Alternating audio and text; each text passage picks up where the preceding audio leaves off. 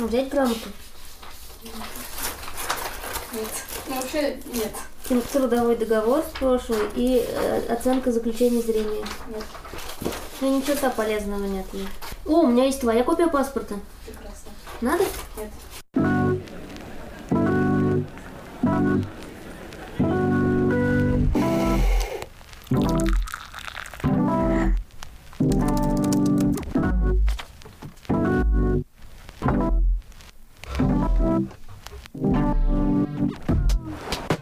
Я не планировала уезжать, по крайней мере, не сейчас. Всем привет. Сегодня вряд ли среда, я не знаю, какой день недели. Записываю я это в пятницу. Надеюсь, выпуск выйдет через пару дней. И Если вы не читаете ни Patreon, ни канал, ни Инстаграм, а только слушаете подкаст, то коротко скажу, что он пока временно, не знаю насколько, не будет подкастом про квир-людей. Темы будут разные. Я представляла, что я не буду жить в России. Я лесбиянка. Сложно представлять себе здесь свое будущее. Но с 24 февраля я поняла, что не хочу уезжать хотя бы до тех пор, пока не прекратятся боевые действия. Я думала, что уехать — это как минимум признать, что тебе так же плохо, как тем, кто сейчас в Украине. Это, очевидно, не так. Я журналистка, причем в самом бестолковом его виде я независимая журналистка в России, то есть стабильности, опоры и плана на будущее у меня никогда не было. Мне кажется, в России невозможно работать журналистом и строить эти планы на будущее, понимать, что ты там через пять лет купишь квартиру, через 15 дом, заведешь детей и собаку. Так, наверное, может сделать какое-то количество, не знаю, управляющих редакторов какого-то количества редакций. Но не я. И два года назад я поставила все на подкаст на американской платформе, состоящей из ваших донатов, про и для квир-людей. Больше доходов у меня нет, не было. Я хотела создать какой-то проект, который позволит мне продолжать писать медленные тексты и вообще получать какой-то доход и не делать выбора очень тяжелого для меня. Уходить из журналистики или постоянно отказываться от работы в государственных СМИ. Отказываться сложно было не потому, что я хотела бы там работать. Отказываясь, я каждый раз напоминала себе, что отсутствие у меня денег — это мой выбор, не только обстоятельства, что просто работа для журналиста есть. К апрелю подкаст стал бы проектом, который приносит мне базовый доход. И я бы продолжила писать два этих текста, которые пыталась закончить до войны. Один — это про казанского педагога, который с конца 80-х домогается и встречается с ученицами в школе. А второй про утонувший 10 лет назад теплоход. Я уже написала один текст э, таким делам, но эта история больше, чем на один текст. 14-летний Ильдар с родителями приехал в порт за час до отплытия. Отец купил для всей семьи путевки на двухдневную экскурсию в город Болгар. Вечером старт, утром экскурсия и обратно в Казань. На улице был дождь, а внутри теплохода очень душно. Судно Ильдару совсем не понравилось. Ветхие конструкции покрывала свежая краска, но крен на правый борт был такой, что на нижних палубах в иллюминаторах стояла вода разной высоты. Диспетчер порта дала разрешение отойти от причала и пожелала счастливого пути. Мальчик позвонил бабушке с дедушкой и сказал, что они плывут на старом корыте. Это этот мой текст зачитала Алевтина Пугач для подкаста «Давай голосом». Вообще, это показательная российская история о том, как тысячи людей, подстраиваясь под систему, которой совершенно не ценна человеческая жизнь, считали, что их способ существовать и обходить систему безобиден, потому что сами они ни на что не влияют. В итоге погибло 122 человека. И какое-то количество виновных сидит, огромное количество виновных не сидит. Но это для меня, правда, была история о том, как, как гигантское количество людей, принимая решения, которые они принимают, наверное, всю свою карьеру, матрос в порту, диспетчер там же, сотни людей позволили в один день выйти теплоходу, который не должен был выходить. До 24 февраля это были истории, которые меня волновали всю свою рабочую карьеру. Сегодня они никому не нужны, а проект на американском Патреоне превратился в тыкву. Но я была убеждена, что мне не имеет смысла уезжать, потому что ну, санкции и экономические проблемы и все остальное — это что-то, что я могу пережить. Опять же, я никогда не ощущала под ногами стабильности, чтобы бояться ее потерять. Главное, что я могу говорить. Пока я могу называть вещи своими именами, писать, брать интервью, поменять формат подкаста, снова написать редакциям, которым я сто лет не писала. И пока я чувствовала, что могу это делать, Я представляла свою жизнь в России сколько угодно, без денег и чего угодно еще. Поэтому нас ждали чудовищные разговоры с девушкой о том, что высока вероятность, что мы разъедемся по разные стороны границы, но я была уверена. Еще через пару дней я пошла на протесты очередные в Казани. И первый раз с 24 февраля позвонила маме. Я боялась звонить родственникам, чтобы не услышать, что они за. Я уже и так случайно услышала монолог от деда про НАТО во дворе и попытку пристыдить меня за то, чем я занимаюсь. Причем отвратительным способом он спросил, думаю ли я о том, что если стану иноагентом, как будто бы это был бы мой выбор, или если меня посадят, это доставит неудобства моим родственникам, например, на работе. Но мама встретила меня словами о том, что у нее установлен VPN, и она читает СМИ, в которых я когда-то публиковалась, в хороших, заблокированных СМИ. И этот разговор дал мне колоссальное количество сил. Я стояла в окружении полиции, замерзла и разговаривала с мамой по телефону, но была абсолютно счастливая. Я только убедилась в решении никуда не уезжать. Но пришлось передумать этой же ночью.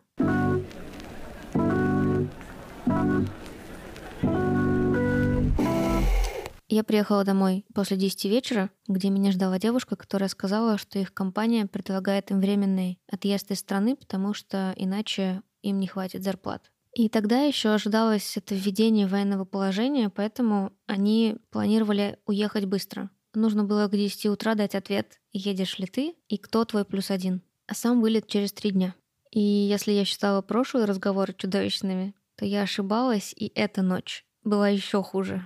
К восьми утра стало понятно, что я не могу сказать ей просто «нет». Я не в состоянии это сделать. И мы сошлись на том, э, что я выеду вместе с ней, помогу ей устроиться, переждать это ощущение ковчега и вернусь обратно. Обратные билеты тогда были из-за какие-то обычные вменяемые деньги и рейсы частые. К обеду стало известно, что вместо военного положения которое означало бы военную цензуру, власти решили выбрать только пакет с военной цензурой, и СМИ позакрывались с какой-то чудовищной скоростью. Но такого тяжелого еще решения в нашей жизни не было. Мы приняли для себя решение, что мы временно приостанавливаем работу телеканала. Напомню, Генпрокуратура и Роскомнадзор требуют от СМИ удалять материалы, в которых боевые действия на территории Украины названы войной, агрессией или вторжением. Сегодня «Новая газета» сообщила о принятии решения продолжать работать в условиях военной цензуры, выполняя требования властей. Ну, в 21 час нас отключили. Припишем ли мы себе честь этого тайминга? И стали приходить к моим уже близким друзьям, а не просто знакомым. А блогеры рассказывали, что они почистили все свои соцсети. Насколько я вижу сейчас, штрафы прилетели в основном не СМИ и не блогерам. И многие соцсети чистить отказались. Но в тот момент на меня это произвело сильное впечатление. Я удалила пару постов и села думать. Скорее даже не думать, а просто попытаться ощутить, каково мне в новой реальности, которая схлопнулась из просто давления на журналистику в кляп во рту за сутки. Казалось, что теперь можно оставаться здесь сколько душе угодно, но молча. Осталась бы опция ходить на протесты, но гражданки во мне всегда было меньше, чем журналистки. Я ходила на митинги и как журналистка, и как человек, но это не тот способ борьбы, который мой мозг засчитывает за борьбу. Или можно было бы продолжать работать как обычно, но через, не знаю, 2-3 нарушения штрафа это превратилось бы в большой срок. А срок это все равно значит замолчать. Конечный итог все равно замолчать. И я решила дать себе два дня до отъезда помолчать и последить, каково мне это.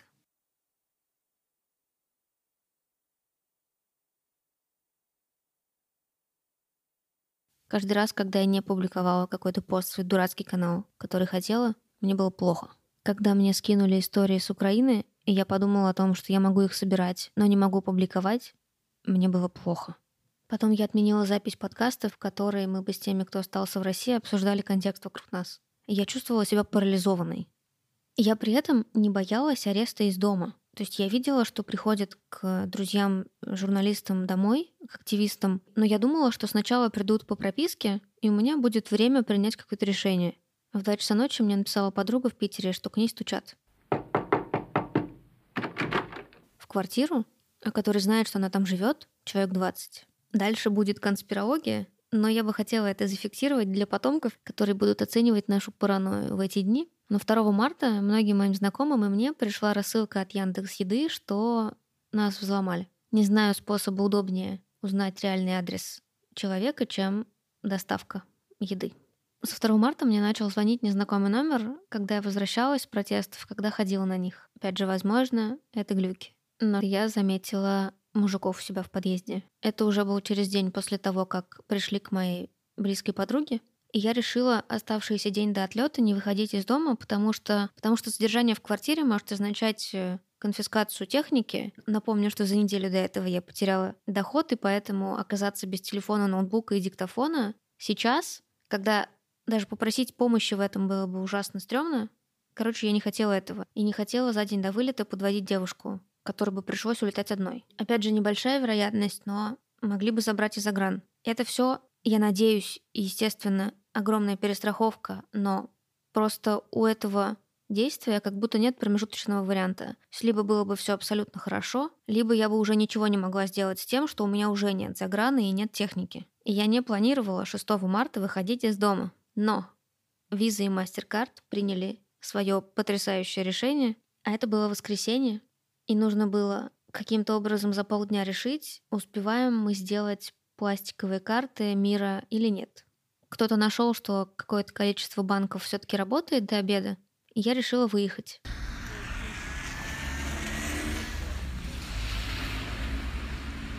Я была дома одна, но я не успевала никого дождаться, потому что до двух оставалось очень мало времени, а в два закрывался Сбербанк.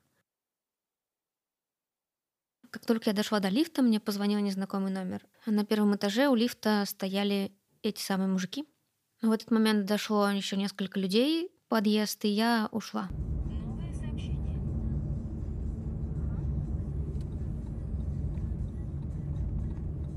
Я знаю, что кто-то еще пытался в этот день делать карты в других банках, и это занимало больше часа. Консультанты были злые, не могли ответить на вопрос, в каких странах будут работать эти карты. Но мне повезло, я поехала в Сбербанк, в котором вопрос решился за 15 минут. А как выбираться?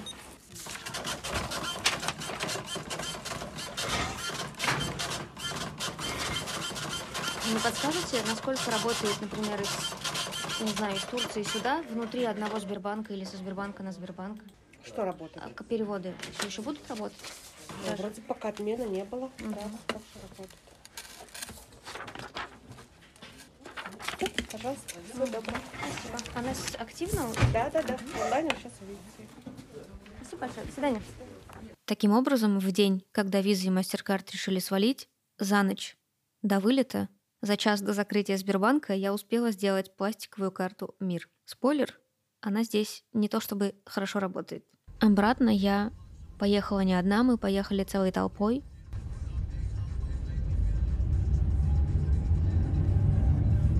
Потрясающей компанией, состоящей из моей девушки и ее родителей.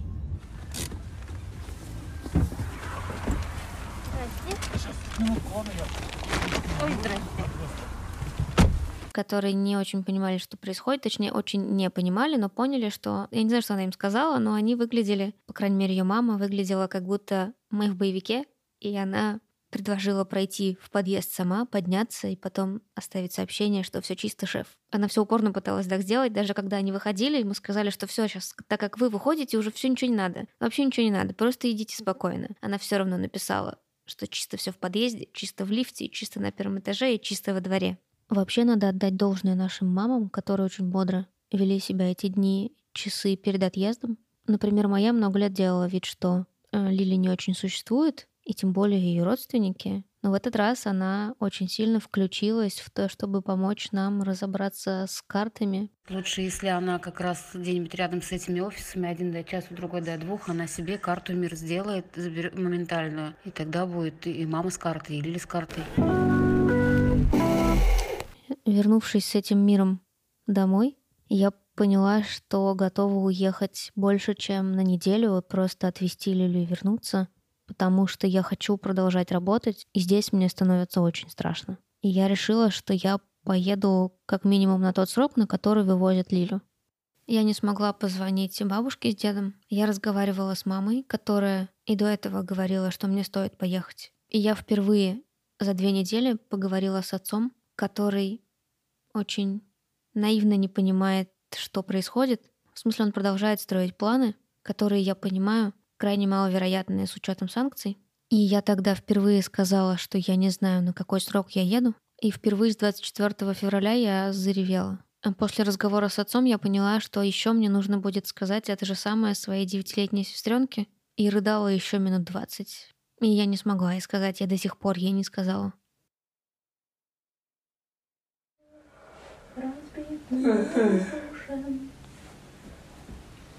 Вообще, так купить негде здесь. Они уже Ну. Вайндо? Нет. Ну, сейчас нет. Ну, хотя тут где бит обратно день. Интересно, там долго будет? Мы дособирали вещи, я взяла с собой 12 книг, и мы поехали в аэропорт. У меня нет ИНН. У меня есть виза во Францию. Конечно. Ой.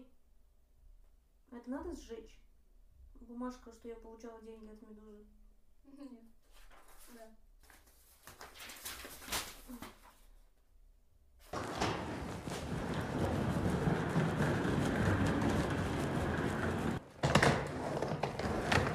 Тоже потрясающей компании, состоящей из нее и ее бывшей девушки, которая нас отвезла.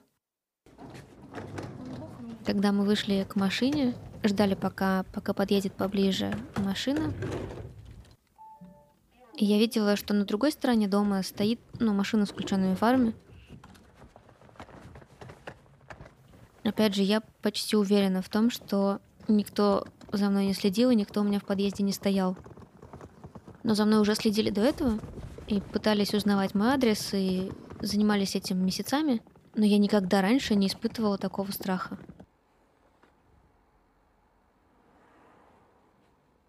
Как вот эти 15 минут, пока мы выходили из квартиры и не отъехали на машине.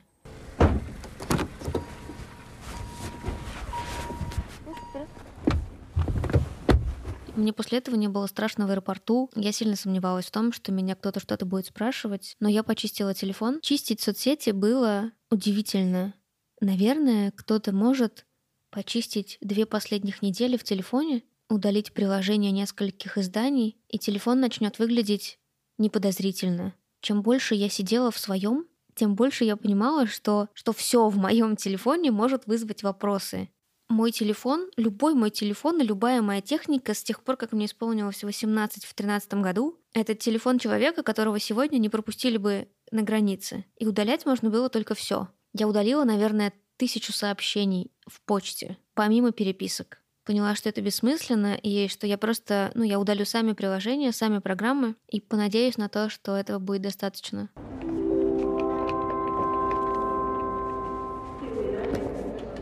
Мы приехали в аэропорт ночью, там было достаточно много людей, и все три предстоящих рейса были в одну страну, но в разные города. Никаких вопросов ни у кого не было. В Казани вопросы на паспортном контроле задают всегда, ну то есть вопросы формата «Куда вы летите?», «Зачем?», «Как надолго?», «Часто ли путешествуете?», «Если конференция, то что за конференция?» задают часто. Но у меня и в Европе такое спрашивали, то есть такие вопросы меня не напрягали. Здесь их тоже задали, причем я ответила неправильно. Меня спросили, почему я лечу, и я ответила «отдыхать». Она переспросила «отдыхать будете в Стамбуле?» И я почему-то ответила «да», хотя нет. Но я ступила и выглядела очень при этом искренне, потому что я искренне считала, что отвечаю на вопрос правильно. Поэтому она просто переспросила, только ли там я планирую быть, и я назвала уже город, в который мы, собственно, прилетим. И все, она спросила, буду ли я выезжать за пределы тех городов, которые назвала, и отпустила меня с миром.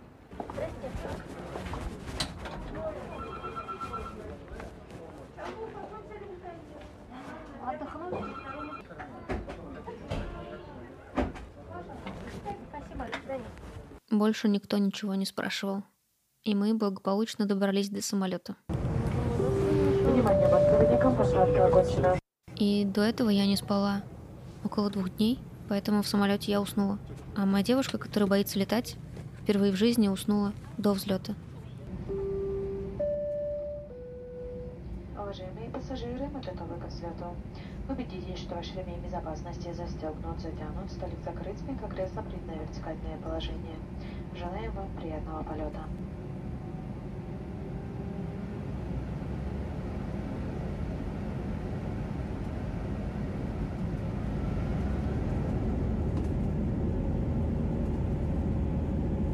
Я думала, что почувствую облегчение, когда мы приземлимся. Или когда взлетим. Или когда пройдем паспортный контроль уже в Турции. Но я так этого и не почувствовала. Как будто облегчение, возможно, было в ситуации, в которой я уеду, заткнусь и здесь тоже, и не отрублю себе возможность вернуться хоть послезавтра, хоть через неделю, хоть через месяц. Выбирая продолжить говорить здесь, я делаю невозможным для себя возвращение, пока этот закон о фейках работает. Естественно, я, как и все, хочу надеяться на то, что он проработает недолго, но я не могу быть в этом уверена. Я даже не смогла принять этого решения как какое-то отдельное решение. Я просто разрешила себе говорить, называть вещи своими именами, снова открыть соцсети, начать писать в них, записывать этот подкаст, брать новые интервью. И я как будто не могу поверить до конца в то, что это значит, что я достаточно сильно отрезаю себе путь назад. Как минимум на сейчас. Уважаемые пассажиры, мы готовы к посадке.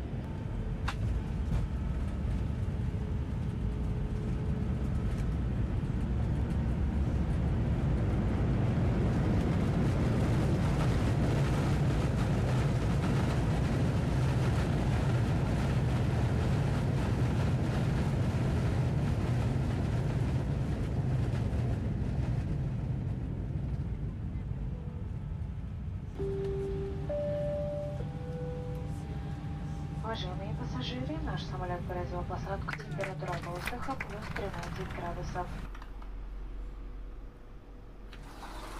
Я не знаю, как оценивать собственное решение. Россия — дурацкая страна, которую я ужасно люблю.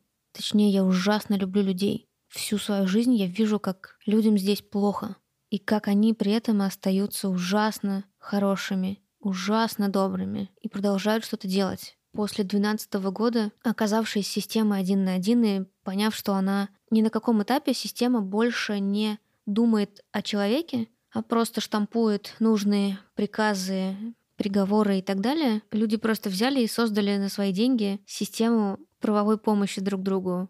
Люди в России за свой счет создали и обслуживают махину, которая заменяет собой, насколько может, всю социальную службу. Я из поселка, и поэтому я не могу присоединиться к крикам сегодняшним о том, что люди в России аполитичные, тупые и ничего не хотят. Каждый день в поселке самый тяжелый день в жизни жителя Петербурга или Москвы. Там все держится на большой пирамиде из говна и палок, веры, случайности, соседях, в котором убрать один кирпичик означает разрушить всю эту нелепую конструкцию. И люди маневрируют на ней годами. Целые семьи маневрируют на ней. И им очень тяжело.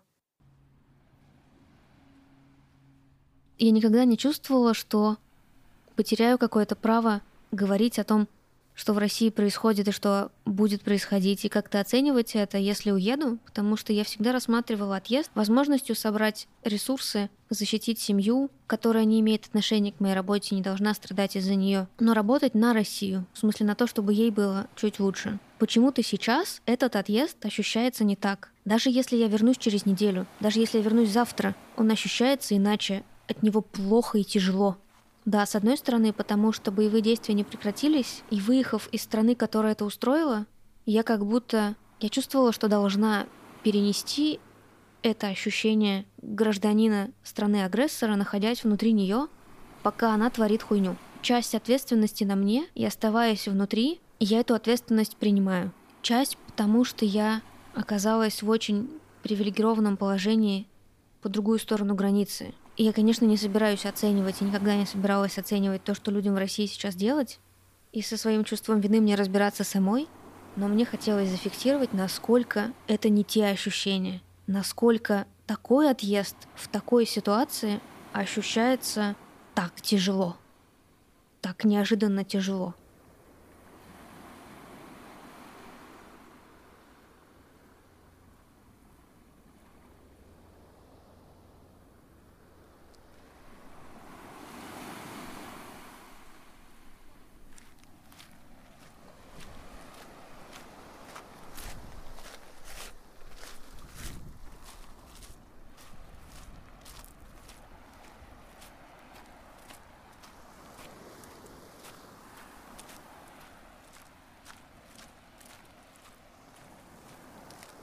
Часть вторая, в которой уехала не только я.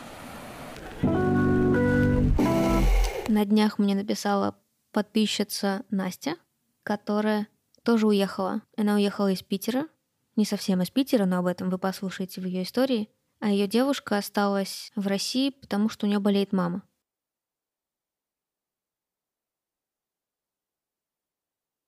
Вообще мы разговаривали про иммиграцию достаточно давно. Нет такого, что мы прям не представляем свою жизнь в России, но думаем, что там будет как-то побольше возможностей, может быть, поспокойнее. Хотя, кстати, твой подкаст про родительство в России и так много историй, тем более про Питер. Э, последняя супер радостная история была про Питер. Они немного убеждают в том, что, может быть, и не нужно никуда выезжать, но попробовать мы все равно хотели. Мы учились на филологов, мы учились в одном семинаре. Сразу как-то э, обсуждали тот вариант, чтобы поступать, потому что моя девушка занимается наукой профессионально. Она получает степень кандидата в России, а я занималась наукой раньше, ушла из нее на время и как бы осознавала, что я, если что, вернусь, и это самый такой легкий способ иммигрировать для нас обеих. Поэтому эта идея как бы витала в воздухе, но было ощущение, что к этому всегда можно подготовиться. У нас еще там типа 3-4 года точно есть в запасе. И тут вся эта херня бахнула. Я ходила на митинг в воскресенье. Был митинг в Питере, один из таких, наверное, первых очень больших. Меня задержали. Я, в принципе, и раньше ходила, но просто раньше как-то либо я успевала вовремя куда-то смотаться, либо я ходила на согласованные там или какие-то не такие масштабные, а тут что-то прям попала не очень в удачный момент, видимо. Мне, в принципе, повезло и с э, отделением, и с отношением, но все равно меня взяли отпечатки, взяли данные паспорта. Э, хотя на суд я не ходила, э, дело в картотеке суда, оно есть. И поэтому вот девушка мне активно советовала уезжать именно поэтому, потому что если вдруг пойдут домой с какими-то профилактическими беседами или будут как-то активнее ну, расследовать это дело, то могут не выпустить. Переживания не добавила. А я в основном стремилась так уехать, потому что для меня закрытие даже потенциальное всех границ, или вот то, что сейчас, например, из последних новостей вроде как запретили в России сдавать IELTS, ну, закрыли все центры. Это тот международный экзамен, который нужен примерно во всех вузах, примерно везде требуется на таком же уровне, как и виза в страну. И для меня вот это полное закрытие потенциальное полное закрытие возможности уехать тогда, когда я буду к этому готова, у меня там будет, не знаю, достаточно денег, достаточно образования, я достаточно много вложусь в это, а потом ничего не получится. И это настолько меня как-то ну, пугало и нервировало, что я в основном давила на это, когда с ней разговаривала и говорила, что а вдруг потом, даже если границы до конца не закроют и эти центры откроют, просто деньги так сильно обесценятся, что мы с тобой не сможем купить никакие билеты. И IELTS мы тоже не сможем сдать, там, типа, он 1020 стоит его сдача, а у нас у обеих не то чтобы супер высокооплачиваемая работа. А потом мы встретились с нашим научником, в принципе, ну, общаемся до сих пор, потому что девушка до сих пор у него э, учится в аспирантуре, а я просто, ну, как бы у нас такие очень неформальные отношения, поэтому спокойно разговариваем. Этот разговор, он пошел в ту сторону того, что это могут быть еще какие-то, не знаю, там ЛГБТ-репрессии или вообще какие-то серьезные ограничения для русских студентов, не только там э, визы, а вообще, в принципе, запрет международного обмена по учебе. И мы стали, ну, разговаривать уже более предметно, но так как э, у моей девушки болеет мама,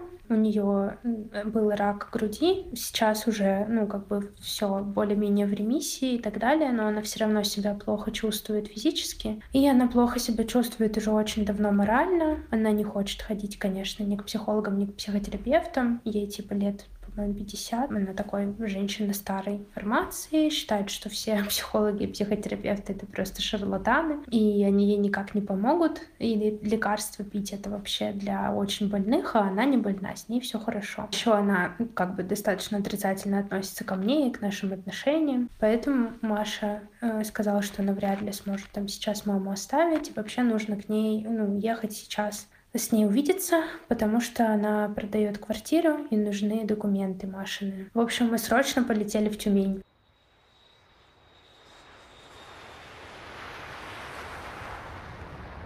Полете, в самолете в сторону Тюмени мы начали уже обсуждать прям нормально. Мы, наверное, впервые поговорили прям как будто бы у нас есть какой-то план. Мы написали, прям у нее был такой блокнот, и она туда записывала, в каких странах у нас есть возможность у кого-то, например, попросить жилье или вписаться. У ее мамы есть какие-то родственники в Грузии. У нее есть э, знакомые в Сербии, и мы там, мы там были, ездили туда просто как туристы. Можно было бы попросить там Э, чтобы нас ненадолго, например, вписали хотя бы на несколько дней, пока мы ищем, что делать дальше.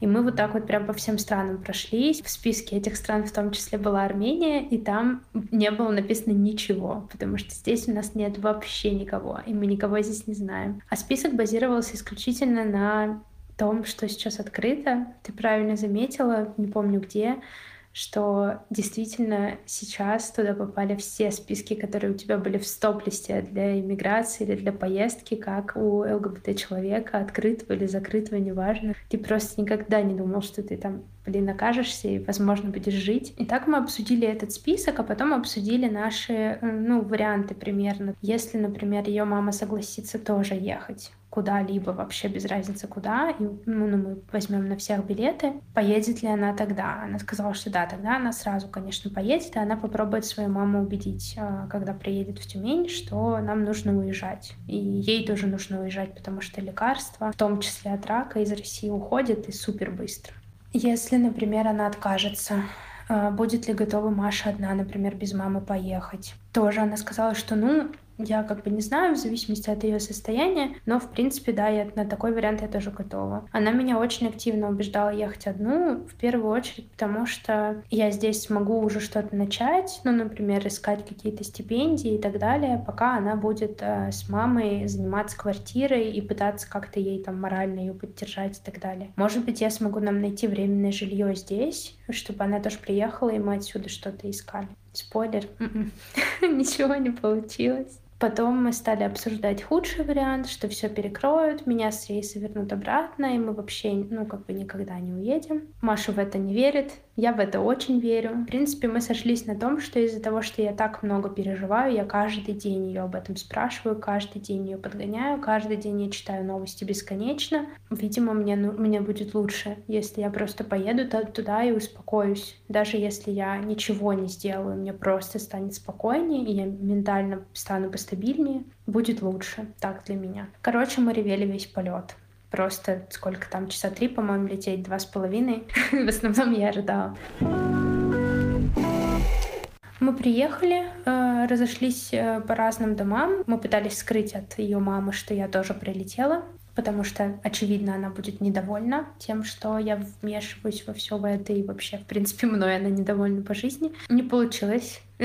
Она увидела через экран, там где-то там в зале прилета, блин, в Тюменском аэропорту, come on, есть какой-то экран, где можно посмотреть на людей, которые прилетают. В общем, она увидела, что я тоже приехала, и у нее была истерика. Они с Машей поругались, и никакого серьезного, спокойного разговора, на который она рассчитывала, что они сядут и спокойно обсудят, что да, ситуация в России ухудшается, и, возможно, э, ее маме будет лучше, если они уедут. В итоге это не получилось. Э, я жила у Машиных друзей, она жила с мамой, и я просто сидела, пыталась сделать какую-то работу, потому что у меня был рабочий день, э, формировать какие-то заказы, закупки, но к сожалению, у меня вообще никак не получалось отвлечься. Я постоянно смотрела новые какие-то ну, санкции, которые вводят, какие-то новости. И они все больше публиковали про то, что отменяют рейсы. Все больше моих знакомых блогеров, там каких-то публичных людей куда-то уезжают. И я просто поняла, что ну, я могу уже посмотреть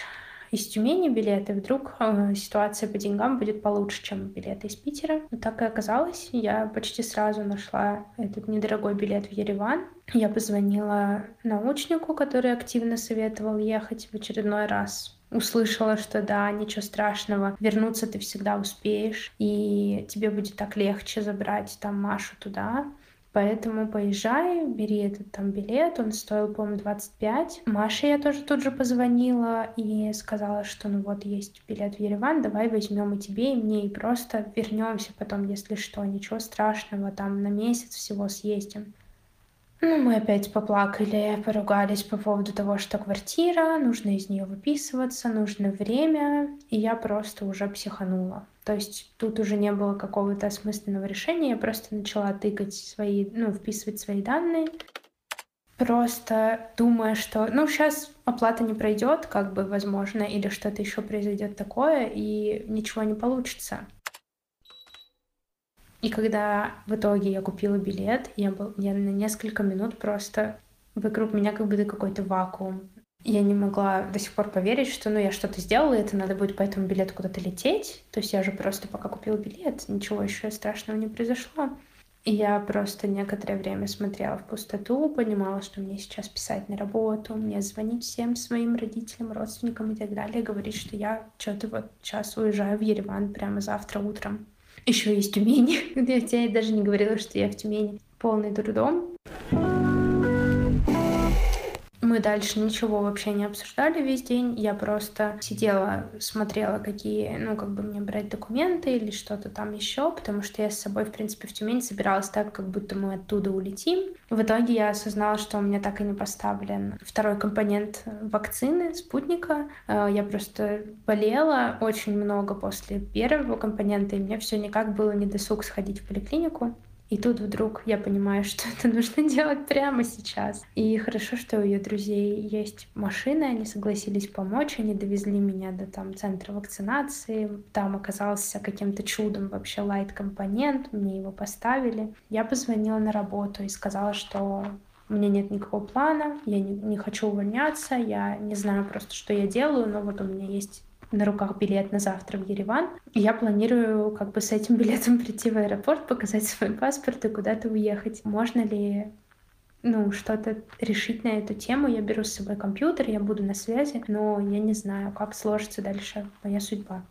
Мне сказали на работе, что как бы все понимают, у нас вообще очень хорошая организация, которая тоже не поддерживает весь этот пиздец, творящийся вокруг. Многие коллеги уезжают, берут просто отпуска, я пока ничего не брала, и у меня до сих пор есть работа. Спасибо большое. И я позвонила бабушке, у которой я должна была поехать на праздники. У нее скоро день рождения, и это, ну, вообще как бы нужно было как-то с ней видеться. Моя семья знает о том, что, ну, о том, какие у нас отношения. Я рассказывала своим родителям сама, они э, как-то там рассказали бабушке, я не знаю как, я этого не просила делать и хотела поговорить с ней сама, но пока я решалась на этот разговор, они уже ей все рассказали, и она отнеслась, э, ну, лучшим образом вообще, в принципе, из всех. Я просто обожаю свою бабушку, она великий человек. Ну, бабушка сказала, в общем, что если это будет лучше для тебя, то ты, пожалуйста, поезжай. Потом я э, позвонила по моему брату. Да, я не могла позвонить маме, моему брату 15, 15 лет. И мы просто с ним болтали. Я давно ему не звонила, и мы просто болтали про все подряд. Он рассказывал, как у него дела, как там он не понимает современных девушек, как у него что в школе происходит. Он просто, просто рассказывал мне про себя. Он пропустил, слава богу, этот дурацкий классный час про войну, он у них тоже был. Сказал, что он не придерживается никакой позиции по этому поводу, но у нас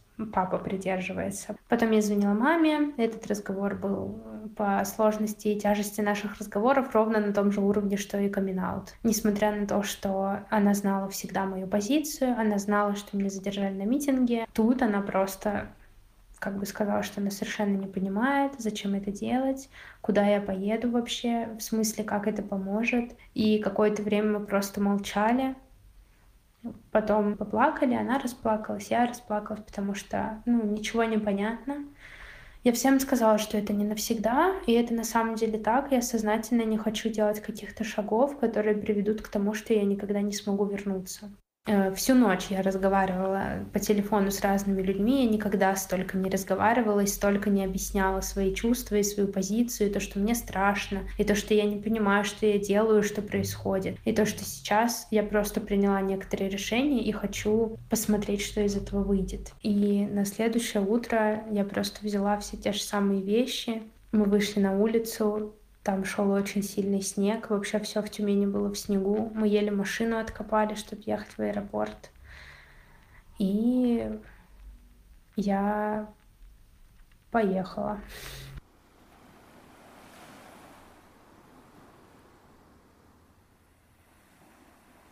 Часть третья, в которой Маша Латынская рассказывает, как сейчас дела в Грузии.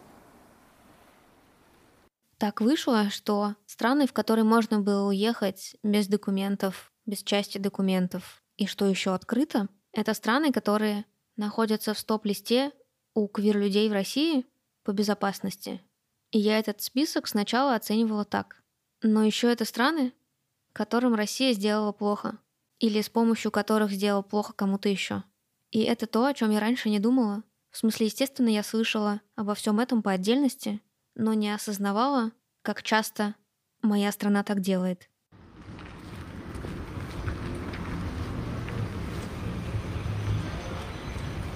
Мы с Ксюшей сейчас не то чтобы часто выходим на улицу, в основном мы сидим дома. Если выходим, то вечером, чтобы встретиться в каком-нибудь баре или кафе с нашими русскоязычными друзьями. Это могут быть россияне, украинцы, белорусы и даже грузины. Поэтому в нашей жизни особо на самом деле ничего не изменилось. И, наверное, если бы мы не читали новости и не следили за телеграм-каналами и новостями, мы бы вообще не знали, что есть какая-то тревожность по поводу большого наплыва россиян в Грузию. Сейчас появляются истории о том, что где-то к русским отнеслись плохо, и это абсолютно справедливо, на мой взгляд. Но как будто больше всего историй вокруг меня из Грузии я попросила Машу Лацинскую, которая уже давно там живет, рассказать, что сейчас в Грузии происходит. Но в то же время невозможно забаррикадироваться от этой информации. И в моей френдленде в Фейсбуке он у нас не заблокирован. У меня много грузин, и, естественно, они форсят все эти прекрасные петиции, что для россиян надо вводить э, визы. Пишут, что россияне вообще-то оккупанты. Это достаточно справедливый упрек, и даже требование вести визу достаточно справедливое, хотя нам не хотелось бы этого. На всякий случай для слушательниц твоего подкаста. В Грузии можно находиться без визы, без каких-либо документов 360 дней в году, а потом достаточно выехать в любую соседнюю страну и вернуться снова в Грузию. Срок обнуляется, и можно снова безвылазно, ну как безвылазно, еще год в ней спокойно находиться. Мне кажется, ни одна страна мира, особенно цивилизованная, не дает таких возможностей. Грузины сейчас требуют вести визы. Во-первых, отсечь этот поток э, россиян безумный за последние вот эти две недели. Хотя по данным МВД приехало всего 20 тысяч россиян, что, в принципе, похоже на статистику до ковидного 2019 года. Грузия все-таки достаточно туристически развитая страна и давно интересна была российским туристам.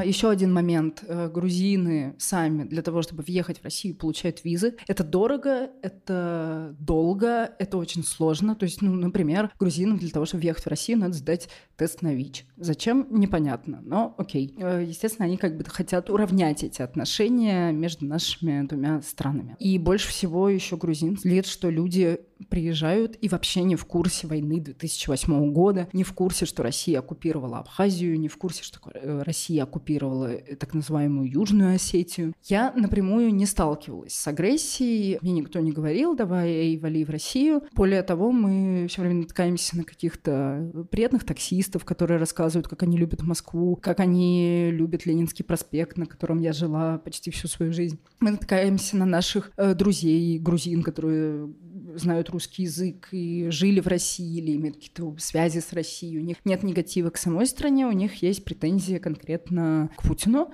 конкретно к российским войскам. А, но в то же время от грузин знакомых я слышала, что да, есть, э, есть как бы нормальные русские и ненормальные русские. Те, которые прекрасно все понимают про оккупацию и войну, и боролись с режимом. И есть те, которые просто хотят свалить от большой экономической беды, которая ждет Россию, не хотят бороться с режимом и вообще живут как бы в своем мирке, ничем не интересуются и несут вот этот имперский заряд теперь в другие страны.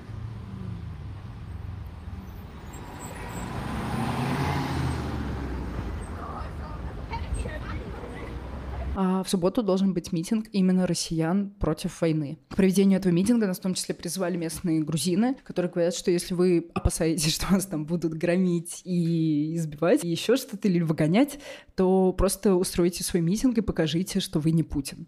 И, в общем, мы хотим это сделать, мы хотим показать, что мы не Путин, и будем выходить с бело-голубыми флагами, и говорить, что вообще-то не все русские, как Путин, и не все русские хотят войны. Я заметила, что стало очень много людей в банковских отделениях, потому что все пытаются сейчас открыть местные грузинские карточки. А, есть несколько банков в Грузии, которые позволяют это сделать нерезидентам. Один банк психанул и запретил открывать счета россиянам, а потом передумал. Есть еще один банк. Я успела получить без подписывания каких-либо дополнительных документов просто стандартная анкета, откуда деньги, чем занимаешься, а, состоишь ли ты в санкционных списках, любых, это не только России касается, знакомы ли я с людьми из санкционных списков и так далее. А недавно они еще приложили дополнительную такую анкету, где надо подписать, что я против э, вторжения в Украину, я против оккупации Грузии, я не поддерживаю российскую пропаганду, бла-бла-бла. Многие люди из России очень испугались этой бумажки, потому что они считают, что теперь они уедут на 15 лет э, в Россию, если вдруг кто-то об этом узнает. Это, я считаю, что это очень странно переживать из-за этого. У России и Грузии нет дипломатических отношений, нет никаких форм обмена данными, особенно финансового порядка. И более того, эту бумажку, когда подписываешь, можно вообще какую-нибудь левую подпись поставить, там твое имя никак не фигурирует. И очевидно, что Грузия никаким образом не может слить эту форму в Россию, и никто не узнает, что ты такую бумагу подписал. Но, на мой взгляд, это странная процедура. Я успела завести карточку до этой штуки. Это какой-то такой странный пиар-ход, и более того, есть знакомые грузины, которые считают, что это достаточно унизительно, и не надо так делать, надо просто людей устно предупреждать, что они вот на этой земле, и на этой земле такие порядки, но без под подписывания таких странных бумаг.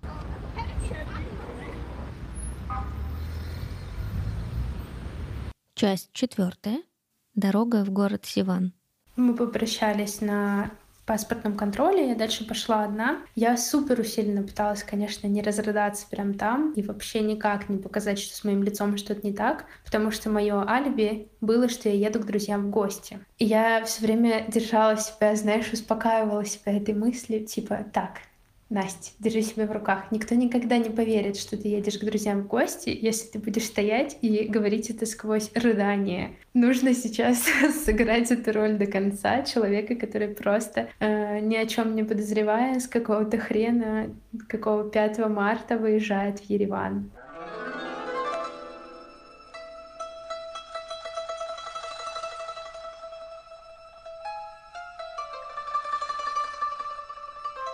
Это единственное, что дало мне какие-то силы не расплакаться, когда я давала свой паспорт. Меня ничего не спросила девушка, которая его смотрела. Я пришла проверку вещей, уже именно их прокатали через там все, жидкости достать вот эту часть. Ничего, опять же, интересного не происходило, никто меня никуда не отвел, но я видела, что людей еще на этом вот первом самом этапе, в основном молодых парней, отводили куда-то поговорить. И одного молодого человека я слышала, что отвели, потому что у него что-то не так с багажом. Они прям так сказали, его нужно отвезти туда, где э, сдают багаж. А остальных просто молча отводила девушка в какую-то комнату. Я эту зону спокойно прошла, прошла зону duty-free, начала двигаться к гейту, и тут я поняла, что как-то очень долго дорога к гейту у меня занимает, и туда никто не идет. Я иду туда одна. И я шла просто по каким-то коридорам этого аэропорта, где нет вообще ничего.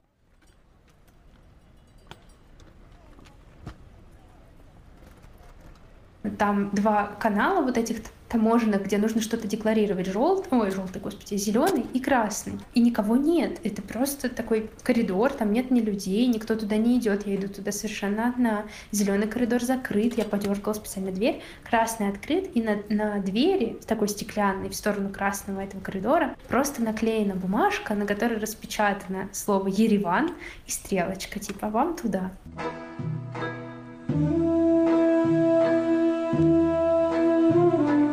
Я, значит, такая, так, сейчас меня тут примут и отвезут обратно. Но оказалось, что нет, ничего, ничего такого не было. Я пришла просто, видимо, в тот терминал, который принадлежит к международным вылетам, и там были уже люди, которые ждали своей очереди на еще один паспортный контроль. И вот тут уже очередь двигалась гораздо медленнее. Стоял какой-то молодой человек в штатском, ну то есть он был в обычной одежде, и просто смотрел на очередь очень внимательно. У него так были руки на груди скрещены, такой очень серьезный взгляд, и непонятно, что он пытался выхватить из этой очереди, потому что он не подходил ни к кому и ничего не говорил, он просто стоял. В окошках иногда из очередей тоже э, выходили молодые люди и разговаривали с девушками в форме, но не аэропорта, а в форме этого погранконтроля. И с некоторыми тоже они куда-то уходили из этой очереди. Неко- с некоторыми просто они стояли прямо вот ну, по-прежнему внутри этого контроля и просто разговаривали. Тут меня уже так немного э, начало потряхивать, но я спокойно как бы прошла, отдала паспорт. Здесь меня спросили, зачем я еду, и очень внимательно рассматривали мою фотографию. И я думаю, вот сейчас, вот сейчас она поймет, что в этом УВД меня сфотографировали, э, там есть мое лицо, и сейчас она все поймет, и сейчас она отправит меня обратно. Потом я сказала, что я еду к друзьям, и меня больше вообще ничего не спросили. Спутник, не спутник, э, обратный билет. У меня не было обратного билета. В самолете мы сидели еще, наверное, тоже минут 40, если не час. Нам ничего не говорили, ничего не объявляли, что там, не знаю, мы счищаем снег или еще что-то. Что-то происходило. Потом мы немного отъехали, видимо, чтобы освободить полосу. Посидели еще минут 15. За это время я, наверное, не знаю сколько раз много раз подумала о том, что вот если я сейчас встану и выйду, вот я могу еще встать и выйти. Я ведь могу сейчас пойти обратно, черт с ним, с этим чемоданом, просто возьму свою куртку и пойду обратно. И я, ну, я не спала, я нормально не спала в Питере вообще нисколько с этого первого дня, а в эту ночь я не спала вообще, Поэтому я была, конечно, очень сильно психологически не в порядке. Но я никуда не пошла, и мы взлетели. Я спала почти все время, потом я проснулась, увидела в иллюминаторе горы и поняла, что, видимо, я вылетела. Я вы... Только что я вылетела из России.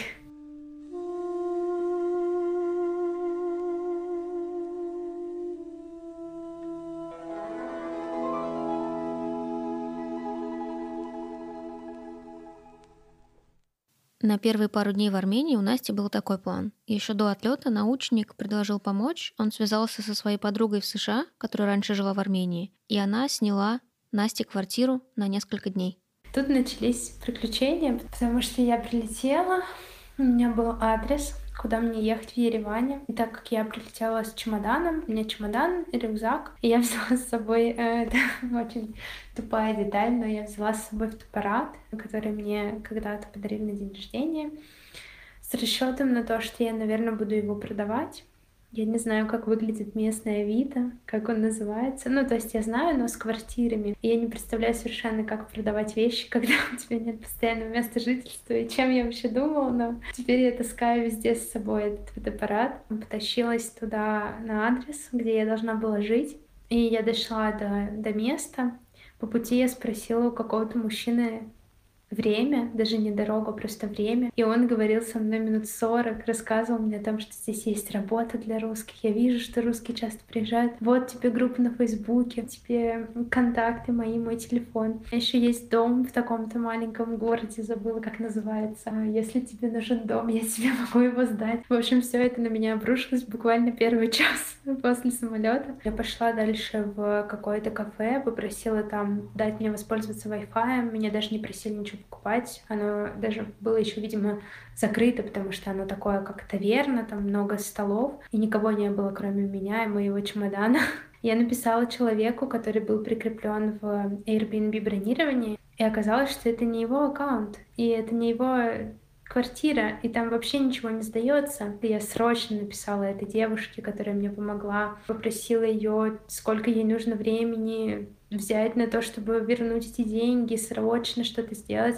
Там была сумма в 100 долларов. А сейчас вроде как этот вопрос решили. Первое, что я сделала в Ереване, это просто посидела час в этом кафе и подождала, пока огромное количество людей. Я даже не могу назвать их всех. Под... Начали поднимать свои знакомства, чтобы найти для меня ночлег и какую-то вписку, и вообще как-то мне помочь. Вина и благодарность — это два моих чувства в этом, в этом месяце. Через полчаса она нашла мне другое жилье, через каких-то своих знакомых. Я им позвонила. А, они сказали, что они ну, дома и можно приезжать. Я приехала. Это в самом центре. Это была очень красивая квартира. Наверное, там пять или шесть комнат. А, женщина ее двое сыновей сдают эти комнаты многим разным людям. Вообще, в принципе, она этим занимается, она сама там тоже живет, и они тоже там живут. Конечно, это было тоже недешево, и она мне нашла это жилье на получается, два дня. За это время я сделала больше для нашего потенциального переезда, иммиграции и поступления, чем за все 4-5 лет. Созвонилась с какими-то людьми, которым никогда бы не решилась написать даже. Отправила заявки в какие-то организации, которые могут помочь. Э, написала каким-то своим знакомым, могут ли они помочь. Подстраховать, если у меня больше не будет работы. Я просто всем писала целыми днями. Я сидела, не выходила и просто постоянно писала. У меня с собой было немного еды из России, потому что я всегда ну, не знаю, всегда начинаю экономить с еды, короче. Поэтому у меня были хлебцы с хумусом, которые я ела два дня на обед и ужин. Позже Настя отметила, что экономить на еде в Ереване было глупой затеей, потому что она, во-первых, там дешевая, во-вторых, все съемное жилье с кухней, и она вполне могла себе позволить не питаться три дня одним хумусом. А, мы поговорили с хозяйкой этой квартиры, то, что они тоже считают, что Россия не права, но по-своему, что Россия когда-то сделала плохо Армении, и вообще это наказание теперь Божье э, за то, что мы, в принципе, вообще делаем что-то плохое другим народам. Я достаточно комфортно жила в отдельной комнате, постоянно там был интернет, можно было работать, можно было кому-то писать. И в целом все прошло очень хорошо. В один день я даже вышла на улицу, чтобы нормально пообедать и встретила других русских ребят. Здесь огромное количество всяких есть чатов по переезду в Ереван с советами, как открыть ИП, как открыть счет, с какой карты что снимать. Люди постоянно это апдейтят. Очень интересно смотреть, насколько у всех разный совершенно уровень и жизни здесь, и вообще уровень переезда, потому что есть люди, которые предлагают добавить тебя в группу по мини-футболу или спрашивают, а где здесь лучше сделать э, массаж, например, или где здесь хороший спортзал, потому что они уже поняли, что, ну, они здесь на какое-то время, и у них есть возможность продолжать свою привычную рутину. А есть люди, как я, которые спрашивают, например, как добраться в поселок Сиван, где я сейчас нахожусь, нахожусь.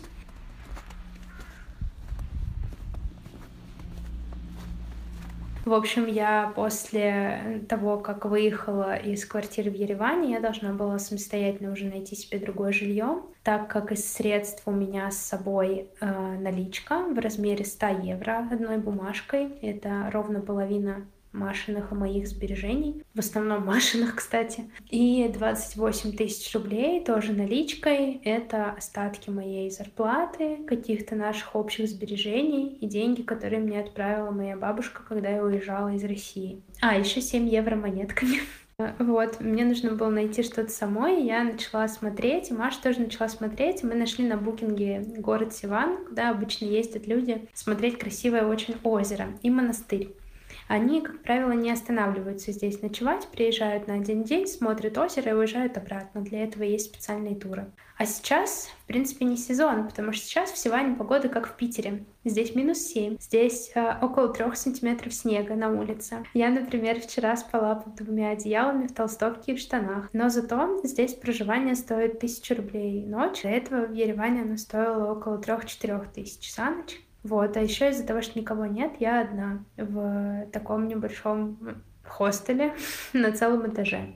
Но забавно то, как я сюда добиралась, потому что никто не знает, как добраться до города Сиван. Единственная актуальная информация, которая у меня была, это была информация из интернета, что от северного автовокзала в Ереване сюда ходит рейсовый автобус, и он идет в течение часа.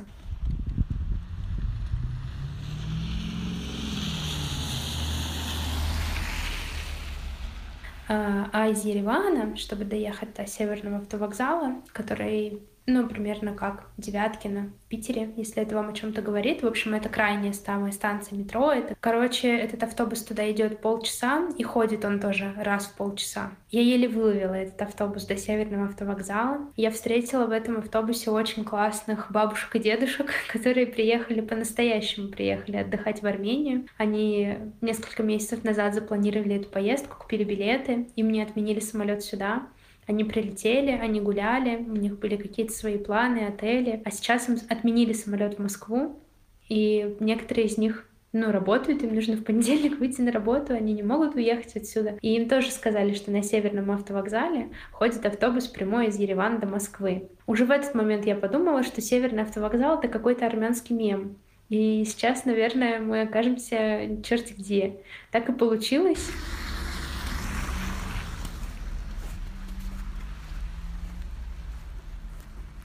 Мы приехали на трассу, в которой стоит этот вокзал, который закрыт уже года три, наверное.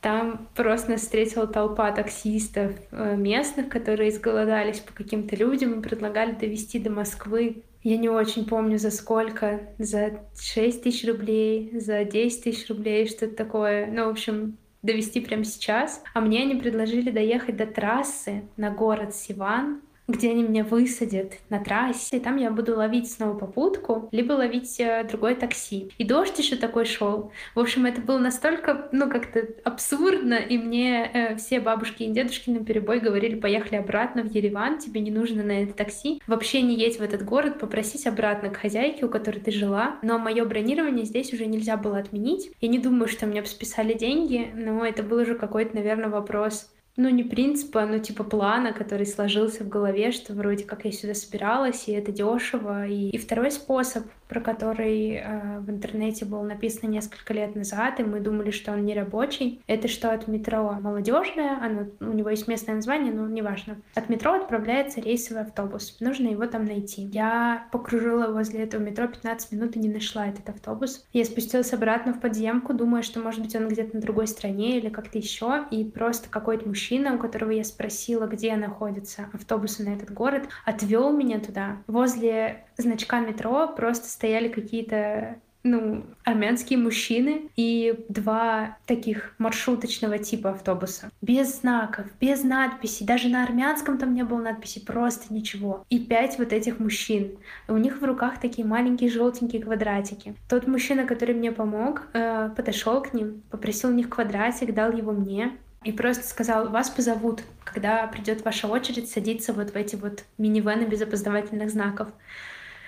И все, и ушел. Я стояла сначала 20 минут и ждала. Я пока расспросила этих водителей. А, ну, здесь все говорят по-русски, но я думаю, вы знаете это. То есть люди говорят на армянском, конечно, но они все понимают русский. Неважно, какого они возраста. Я расспросила, сколько мы будем ехать, и вообще, когда как бы придет моя очередь, что здесь происходит. Они просто сказали, ну, типа, ты жди, мы тебя здесь не бросим, ты обязательно уедешь. А ехать где-то минут 45. В общем, подъехала одна машина, они ее загрузили. Подъехала вторая машина, они назвали мой номер номер, забрали у меня чемодан, погрузили туда, мы загрузились в этот минивэн. Нас там было где-то 8 человек, наверное, то есть все так довольно утрамбованно там сидели. И мы посидели в этом минивэне еще 40 минут, ожидая совершенно непонятно чего, но зато мы не были под дождем на улице. Потом мы ехали в город Сиван, и мы выехали из такого теплого дождливого климата в абсолютный холод, э, в вот эти вот там 3-5 сантиметров снега в горы, потому что этот город находится, ну, немножко в горах.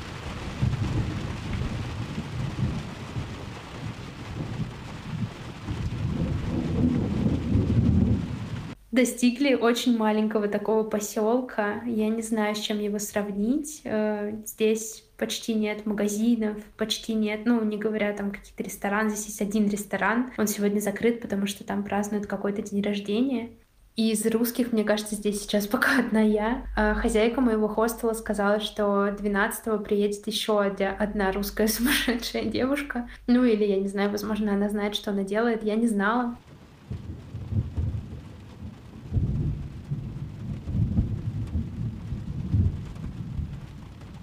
Плана дальше нормального, долгоиграющего, со всякими выкладками, как я люблю, его нет. А, но есть план, что в конце моего пребывания в этом хостеле приедет мой знакомый из Питера, который уже уехал в Узбекистан и сейчас добирается до Еревана. И мы э, с ним и его другой знакомый будем снимать квартиру поделив стоимость, и с ним будем жить в одной комнате, и тогда получится, что мы где-то по десятке, по 10 тысяч рублей будем каждый платить. Вот, а его знакомая — это мама с двумя детьми, им 7 и 9 лет, и все они трое виолончелисты.